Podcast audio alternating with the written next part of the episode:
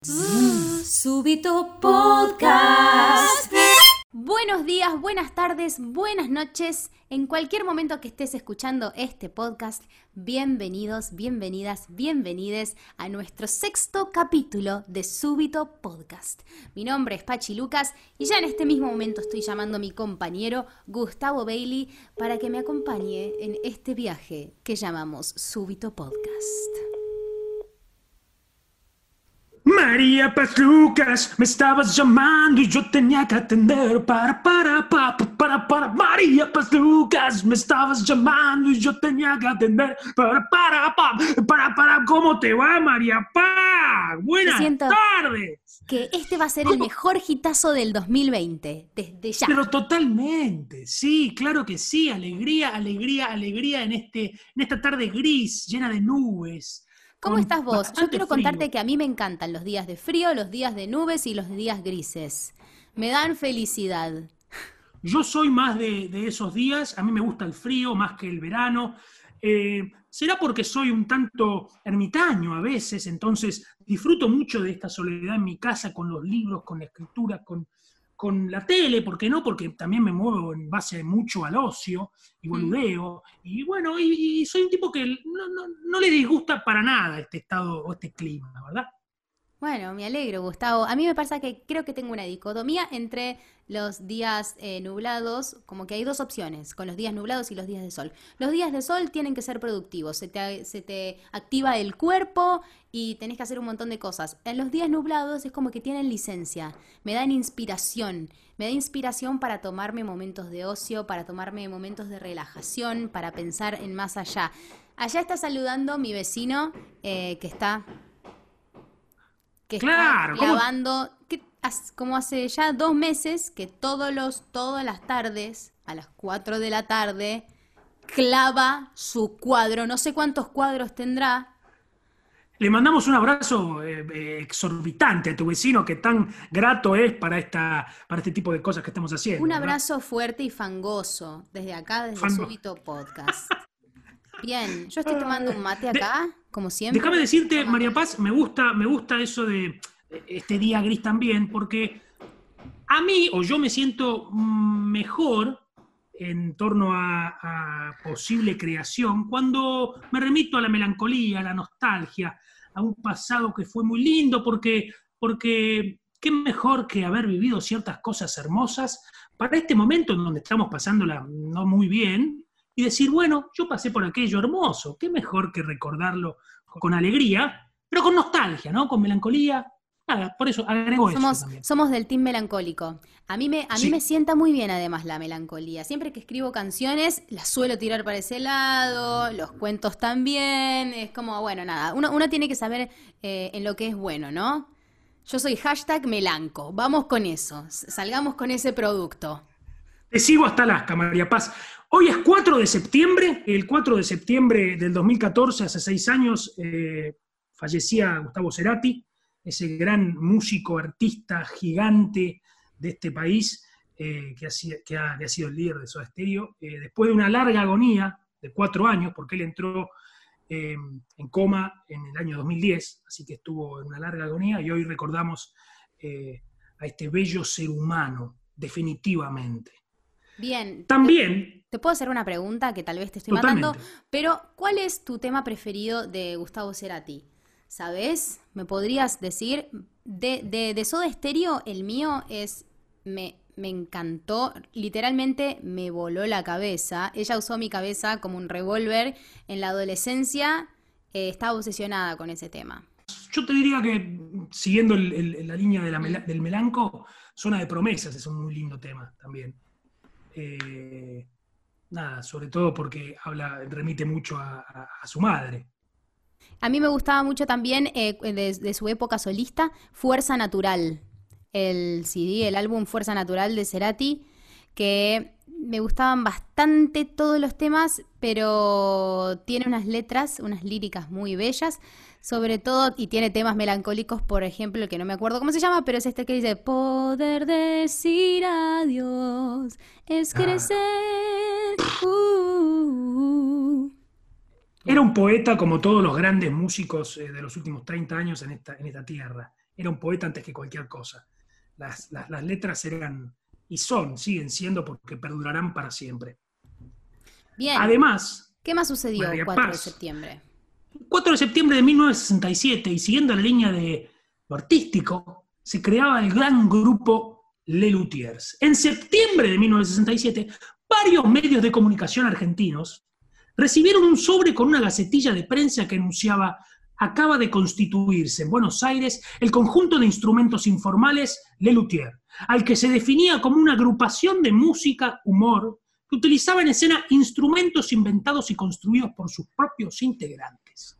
Había eh, cinco nombres, seis nombres eh, o cuatro en 1967 que, que fueron los, los fundadores de esta, de esta hermosa agrupación, y que fueron Jorge Marona, Daniel Rabinovich, Gerardo Massana, Marcos Munstock, fueron los fundadores. Luego se sumaron Carlos López Pucho, Carlos Núñez Cortés y Ernesto Acher. Hasta el día de hoy, en donde ya hay eh, dos de los históricos, ¿verdad? Dos de los históricos, pero con una renovación lógica, porque hace tan solo, en abril, tres, cuatro meses, falleció otro grande del arte nacional, Marcos Munstock.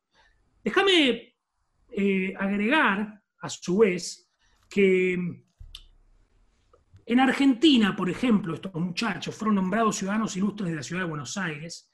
Eh, el Congreso de la Nación les otorgó las menciones de honor, Faustino Sarmiento y Juan Bautista Alberdi, pero algo muy loco, que en el 2011, no es muy loco, creo que claramente cierra esta hermosura de grupo, en Las Vegas recibieron el premio Grammy Latino a la excelencia musical. Eso, yo, esos datos no los sabía y te agradezco de, que nos lo proporciones. Pero además, más que merecidos, y me da mucho orgullo que un proyecto nacional y argentino tenga reconocimiento global, porque ¿Viste esos productos que vos decís, esto es for export? Gracias, vecino. Esto es for export. ¿Y te gustaría que todo el mundo lo conozca? Bueno, eso es Lelutier. Además, creo que consiguieron armar em, una compañía, más allá de ser un grupo musical. Entonces, ellos se pudieron persistir en el tiempo. Eh, no importa los que, los que se van Lelutier sigue estando y su impronta sigue estando y su calidad musical y actoral y artística sigue estando. Le, mandamos un saludo a Santi Otero Ramos, compañero de Asesinato para Dos, que ahora es parte de los reemplazos de Lelutier desde el año pasado. Perduraron en la renovación, déjame eh, agregar también que eh, es un sexteto actualmente, entre los nombres que lo, que lo integran, están Roberto Antier, Sigue López Pucho y Marona, que son los dos históricos. También se agregan Tomás Mayer Wolf, Martino Connor y Horacio Tato Turano.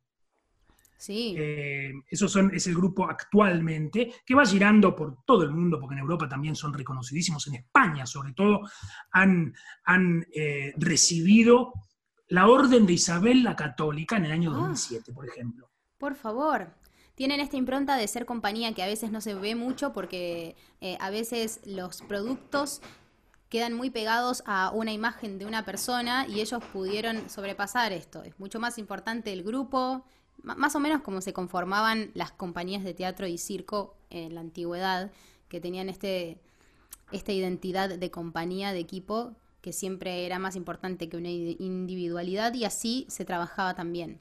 Así que me da mucho orgullo. Y sobre todo, nos dieron mucha alegría, que es justamente una de las inquietudes que me has comentado, ¿verdad, María Paz? Eh, no inquietud, pero como tema a plantear. Desarrollalo, por favor.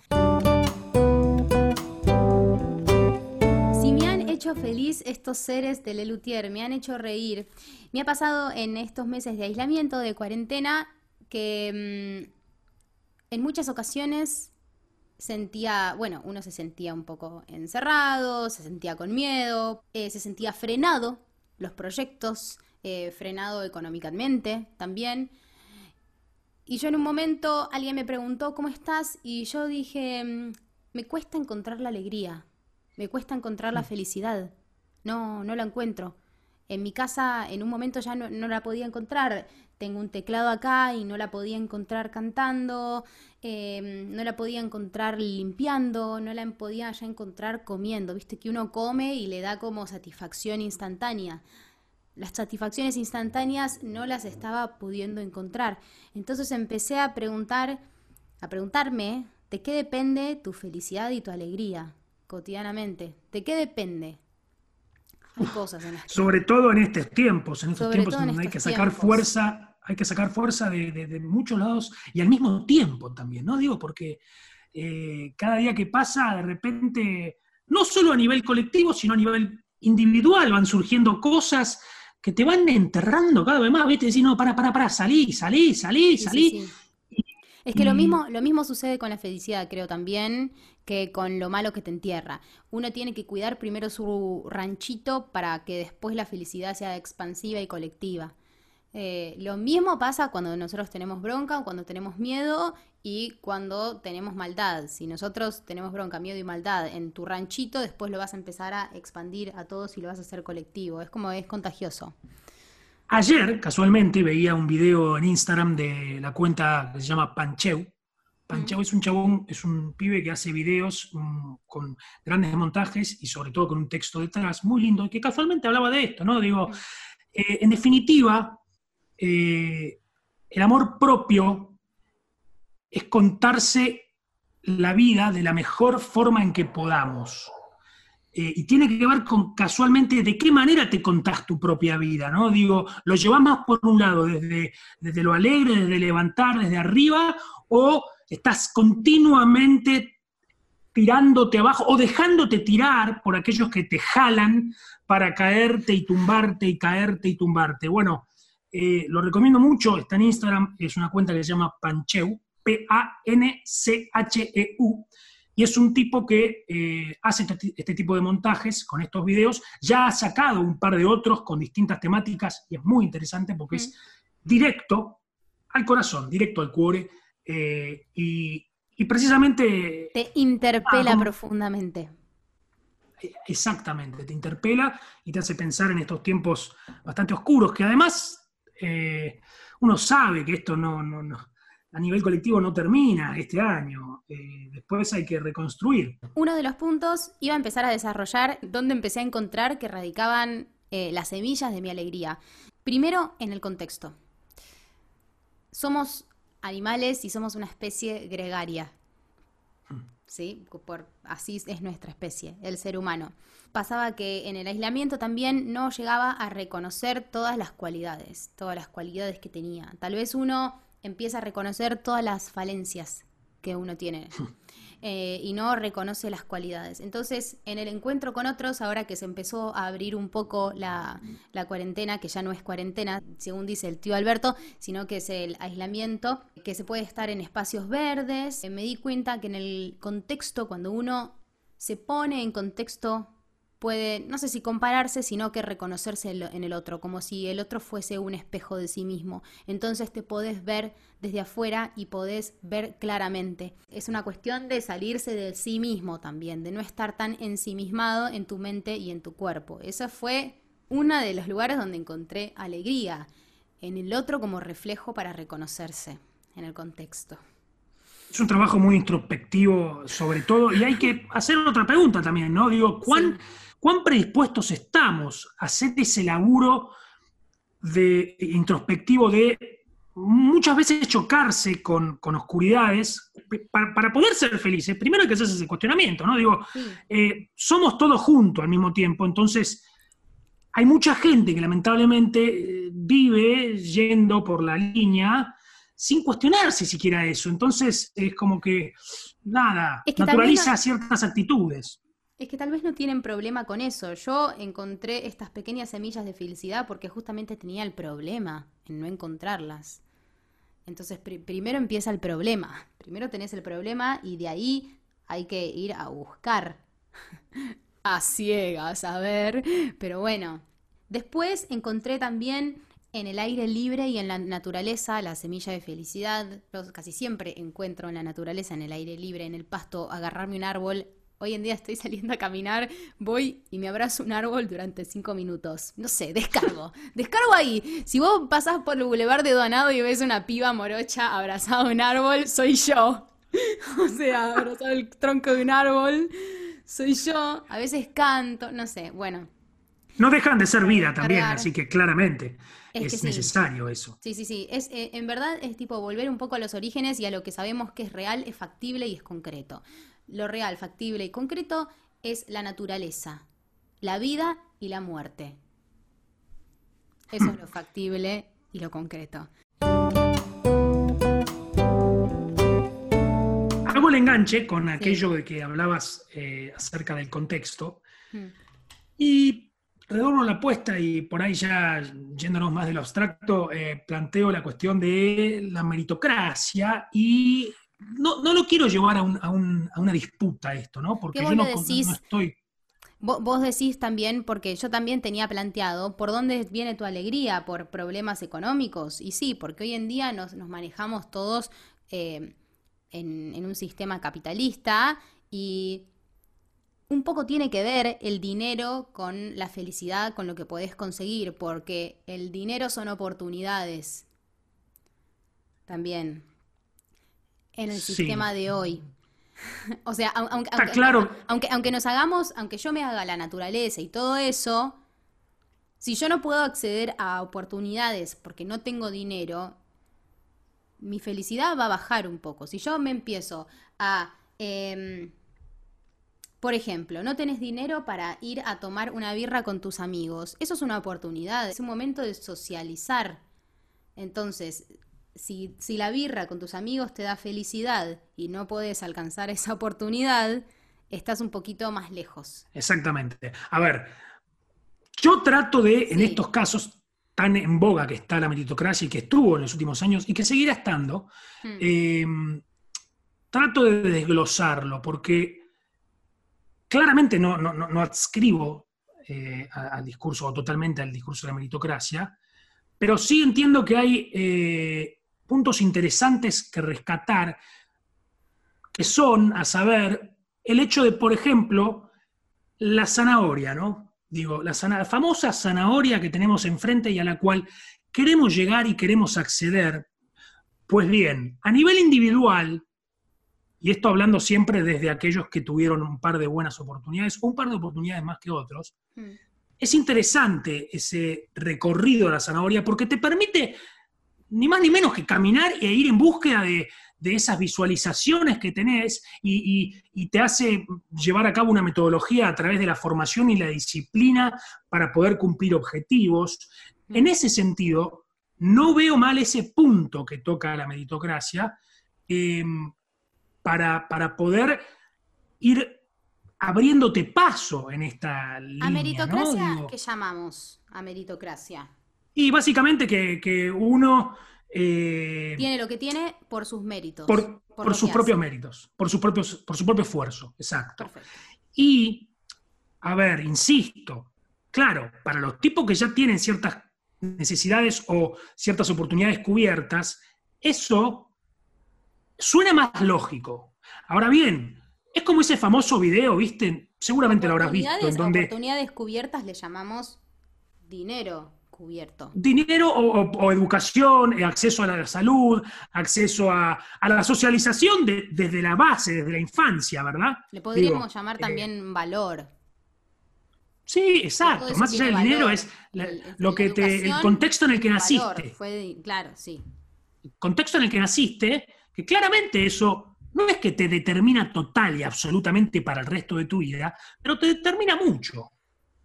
Porque no es lo mismo nacer en el monte, en el impenetrable chaqueño, que en la ciudad de Buenos Aires, una familia de clase media, en un barrio acomodado o semiacomodado. No es lo mismo. Pero pareciera una obviedad lo que estoy diciendo, pero sin embargo hay ciertas mentes que eso aún no les queda muy claro.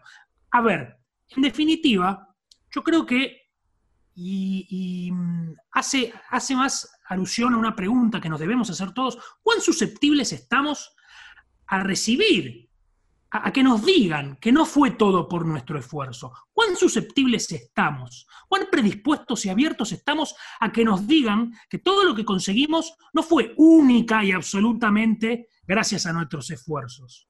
Esa es la pregunta que hay que hacerse. En definitiva, eh, el, punto que acabamos de tocar del, discurso de la meritocracia, creo que a nivel individual sí es importante porque a uno le permite proyectar, ir, ir progresando, ir obviamente chocando y recibiendo nos y nos y nos, pero una vez que se dieron varios nos, uno va aprendiendo también y eso es positivo, claramente. Ahora, a nivel colectivo, hay que hacer otro también análisis, porque claramente no es real ese discurso y no, no debes, digamos, eh, a lo largo de la historia, ¿no? Yo me ponía a pensar el otro día, porque esta charla la tuve previamente con, con Ari Dabá, que le mandamos un gran abrazo, pero me preguntaba, ¿no? A lo largo de la historia, de toda la humanidad, hoy vemos naturalizados eh, ciertos accesos a ciertas cuestiones, pero ¿vos, ¿vos te crees que a lo largo de toda la historia fueron más los que accedieron a sus sueños que los que no? A, ver, a lo largo de la historia hubo esclavitud, eh, eh, exclusión, persecución, masacres, guerras, eh, pestes mucho peores que, bueno, no, pestes mucho peor que esta no, pestes con muchas menos condiciones, porque pensamos que lo normal es que la mayoría tenga, cumpla, exacto, exacto, exactamente. Pero básicamente yo creo que hay que hacer ese desglose a nivel individual y a nivel colectivo. Y déjame agregarte una frase de una mujer que, que precisamente en Instagram la pueden encontrar como Ana Harf, A-N-A-H-A-R-F-F. La verdad es que la encontré al voleo esta frase y me pareció bastante atinada para esto que estamos hablando. Y dice así, las personas beneficiadas por privilegios previos no suelen estar dispuestos a reconocerlo, y parte de la razón por la cual existe esta resistencia se da a que reconocer la existencia del privilegio es en parte reconocer que cualquier éxito que hayan conseguido no fue fruto únicamente de esfuerzos propios quiero recalcar esto, yo no estoy en contra de, obviamente, yo soy una persona que sueña y que consigue y que se va trazando objetivos y metas y que quiere acceder y quiere llegar eh, y, se pone contento y orgulloso, porque yo sigo eh, siendo un tipo orgulloso de lo que consigo, no digo que no. Lo único que digo es que aquel que se, nada, que se, que se enoja cuando le dicen, bueno, trata de por ahí salirte de tu perspectiva y saber que hay otros que no pueden, Solamente pongo eh, eh, en el tapete eso, no para agredirlos, sino para decirle, pará, no todo es tan, digamos, no, es tan negro-blanco la cuestión. Simplemente. Claro, no, no juzgarlo con la misma vara. Es como, yo tengo, yo vivo en un monoambiente en capital. Si vos no llegaste a vivir en un monoambiente capital, es pura y enteramente tu responsabilidad. Claro. Exactamente. Em, y no es tan así, depende vivir en un monoambiente en capital fuera lo más, pero bueno, por ahora es lo más para mí. Como para otros serán otras cosas. Y para otros será lo más vivir en un monoambiente en capital. Eh, Totalmente. A ver, eh, tiene que ver también un poco con cómo se fue desarrollando eh, en cierto modo, la historia de los últimos 500 años. ¿no? Yo siempre, para, para hablar a nivel colectivo de este tema, por ahí, bueno, me meto habla, porque, habla porque estas partes, estos datos históricos a mí me encantan. Le Monde por Le Monde, un hombre de mundo. Dale, vos. No, es más, más una opinión que otra cosa y que me van resultando ahora, me van bajando las fichas ahora, ¿no? Digo, para hablar a nivel colectivo, hay que remitirse por ahí, bueno, no solo a lo largo de la humanidad, pero para llevarlo más hasta, hasta este tiempo. Hace 500 años, ¿no? O mil, hablemos de fase, ¿no? De esclavitud, eh, feudalismo, mercantilismo y capitalismo. Siempre hubo un sector dominante en esos modelos de implementación o de, modelos económicos, sociales y políticos. Siempre hubo un sector dominante. Siempre hubo intereses contrapuestos, siempre hubo ganadores y perdedores. A lo largo de, este, de estos últimos 200 años, con el venimiento primero del mercantilismo, que fue la etapa en donde fue mucho mayor el extractivismo, ¿verdad?, de las superpotencias para, para en cuanto a las colonizaciones y demás. Después vino la revolución industrial y hoy estamos en una fase mucho más moderna de, esas, diría ya una tercera revolución industrial. Eh, entonces, hubo una, en cierto modo, acumulación originaria, o un punto, una decisión original que a nivel colectivo nos fue llevando a que hoy se acaten más estos discursos que no son tan reales. ¿Qué tipo de discursos? el de la meritocracia, por ejemplo, ¿no? Como que naturalizamos el hecho de que, no, si no tenés un monoambiente es por tu culpa. No, hubo una decisión original que no solo es individual, lógicamente, porque el individuo también tiene responsabilidad de su vida, ¿no? Yo, eh, pero también tiene que ver con factores de hace años y años donde ni siquiera estábamos vivos eh, y donde se determinaron determinados eh, modelos y factores económicos, sociales y políticos que explican mucho el presente. Yo, yo, y esto me hago cargo total y absolutamente, coincido total y absolutamente en el diagnóstico, quiero recalcar esto, en el diagnóstico, no en las soluciones que se dieron después en la práctica de esta teoría, sino en el diagnóstico que hizo Marx claramente, el de la acumulación originaria, una superestructura, una estructura que acataba, eh, a ver, países que primero se metieron con, ¿Cómo fue esto? El extractivismo. Después sobrevino la lucha de clases, eso sigue estando. La desigualdad que hay hoy en día, la desigualdad que hay hoy en día con este sistema, eh, no tiene que ver con que no puedas conseguir o, puedas conseguir, tiene que ver con que es enorme, es una brecha enorme. Hmm. Eh, y yo entiendo que hay muchos progresos, porque la humanidad claramente eh, progresa también, y claramente en el siglo pasado hubo, hubo muchísima mayor inclusión, está claro también. Ahora, la brecha de la desigualdad es exorbitante. Y eso tiene que ver con el diagnóstico que marcó hace 200, 300 años este muchacho barbudo, que 200 años, más que 300, que insisto, no estoy diciendo que lo que vino o lo que se puso en práctica gracias a su teoría fue lindo, porque precisamente el estalinismo fue tan vil como eh, lo contrario. Así que no es así. Pero en su diagnóstico, en su manera de haber hecho un método científico de la historia social, yo coincido mucho con ese diagnóstico porque se sigue repitiendo y replicando en los tiempos modernos. Sí, sí se sigue replicando. Te abrumé, María Paz, disculpa. me abrumé, fue un montón. Hasta me olvidé lo que quería decir. Hay un video famoso, que seguramente lo has visto, que es el que eh, una señorita pone a 10 tipos en una línea de largada y desde la llegada les va preguntando, bueno, eh, den tres pasos los que eh, fueron a un colegio privado. Bueno, den cuatro pasos más los que dieron, eh, pudieron acceder a una obra, a una obra social privada, no sé. Hmm. así, y de repente ves que tres o cuatro o cinco se quedaron casi cerca de la línea de largada y hay ocho o nueve que se fueron eh, bastante lejos. Entonces, ¿desde dónde empezamos? ¿no? ¿Desde dónde empezamos? ¿Desde, dónde, dónde está nuestra línea de largada? Sí. Exacto. Insisto, y quiero dejar remarcado esto. Eh, no yo, no, yo no las anulo. Yo, en definitiva, mi conclusión es que no las anulo. Hay que ver este, la parte discursiva de la meritocracia en torno a lo individual, que sí te tiene que dar la fuerza y el ímpetu para luchar por tus sueños y para ir en búsqueda de ellos, sin dejar de lado que está lo otro. Y tienen que ir complementándose y, también, y por eso ahí de vuelta, ¿no? Cuán predispuestos estamos y cuán susceptibles somos a, dejarnos ser interpelados de esta manera, porque no te ataques de entrada cuando te dicen que no te forzaste nada. No, tranquilo, nadie te está diciendo que no te forzaste nada o que no conseguiste las cosas por mérito. Simplemente agregale otra cosa también a eso. ¿Qué cosa? Agregale a eso. Yo te voy a preguntar, Baileys. Sé más específico. Va. el punto de partida. Eso, agregale el punto de partida también. Ah, ok. Ser un poco eh. también compasivos con el otro que tiene menos y tampoco compararnos, compararnos tanto con el otro que tiene más.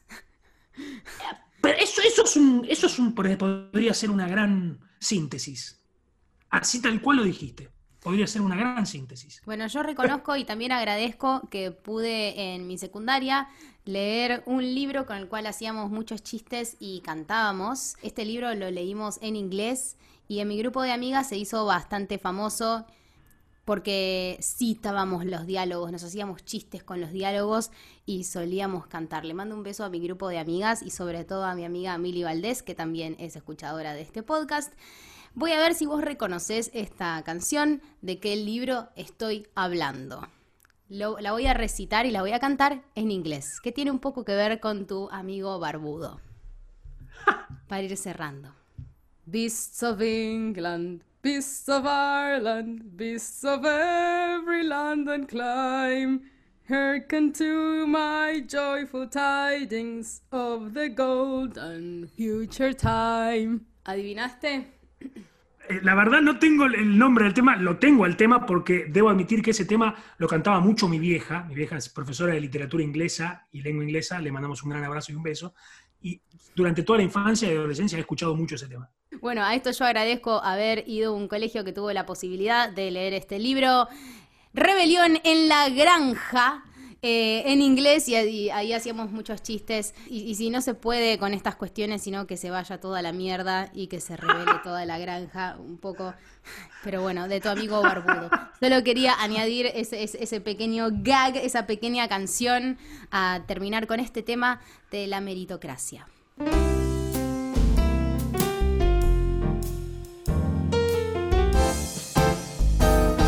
Bueno, Gustavo, ahora nos adentramos en nuestra sección que vamos a mantener todas las semanas, recomendaciones de libros y lecturas. ¿Qué trajiste para Así es. Así es, María Paz.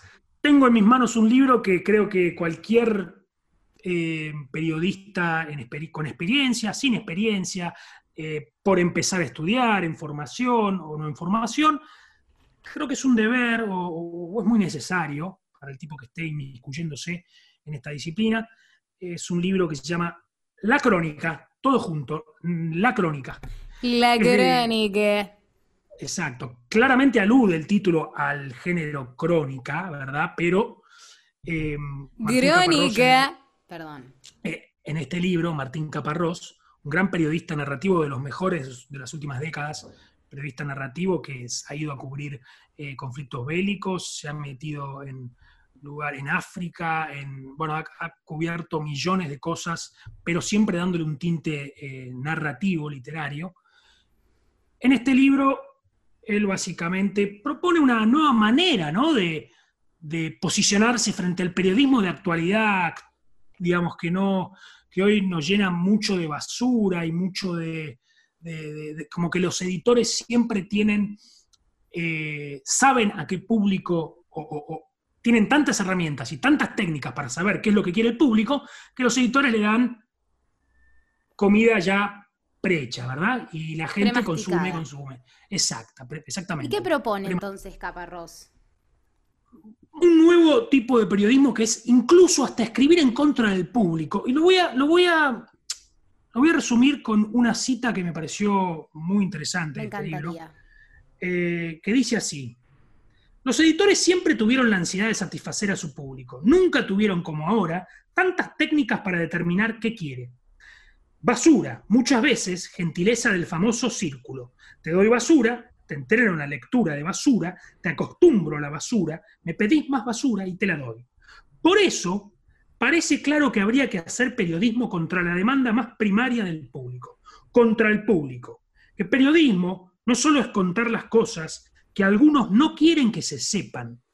Periodismo es cada vez más contar las cosas que muchos no quieren saber, porque creen que no les interesa, porque no se pusieron a pensar en ellas, porque nadie se las contó bien. Cierro con esto. El periodismo de actualidad mira al poder. El que no es rico o famoso, o rico y famoso, o tetona, o futbolista, tiene para salir en los papeles la única opción de la catástrofe, distintas formas de la muerte. Sin desastre, la mayoría de la población no puede, no debe ser noticia, a menos que se funda en esa forma colectiva, aglomerada, que llamamos estadística. La información postula, impone una idea del mundo, un modelo de mundo en el que importan esos pocos, una política del mundo. ¿Repetí el título del autor? El autor se llama Martín Caparrós y el libro es La Crónica. Ya nos vamos acercando entonces al final de este sexto capítulo de Súbito Podcast. Muchas gracias por acompañarnos nuevamente. Nos vemos en nuestra próxima edición. Mi nombre es Pachi Lucas. Mi nombre es Gustavo Bailey y nos vemos en el próximo capítulo de Súbito Podcast. Poder decir adiós.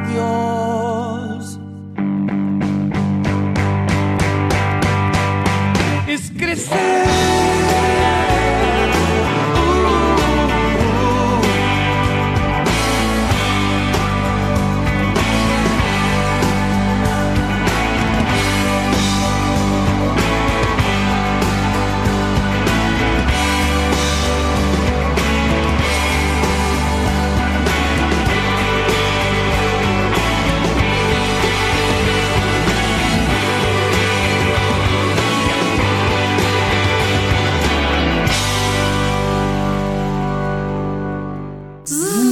Súbito Podcast.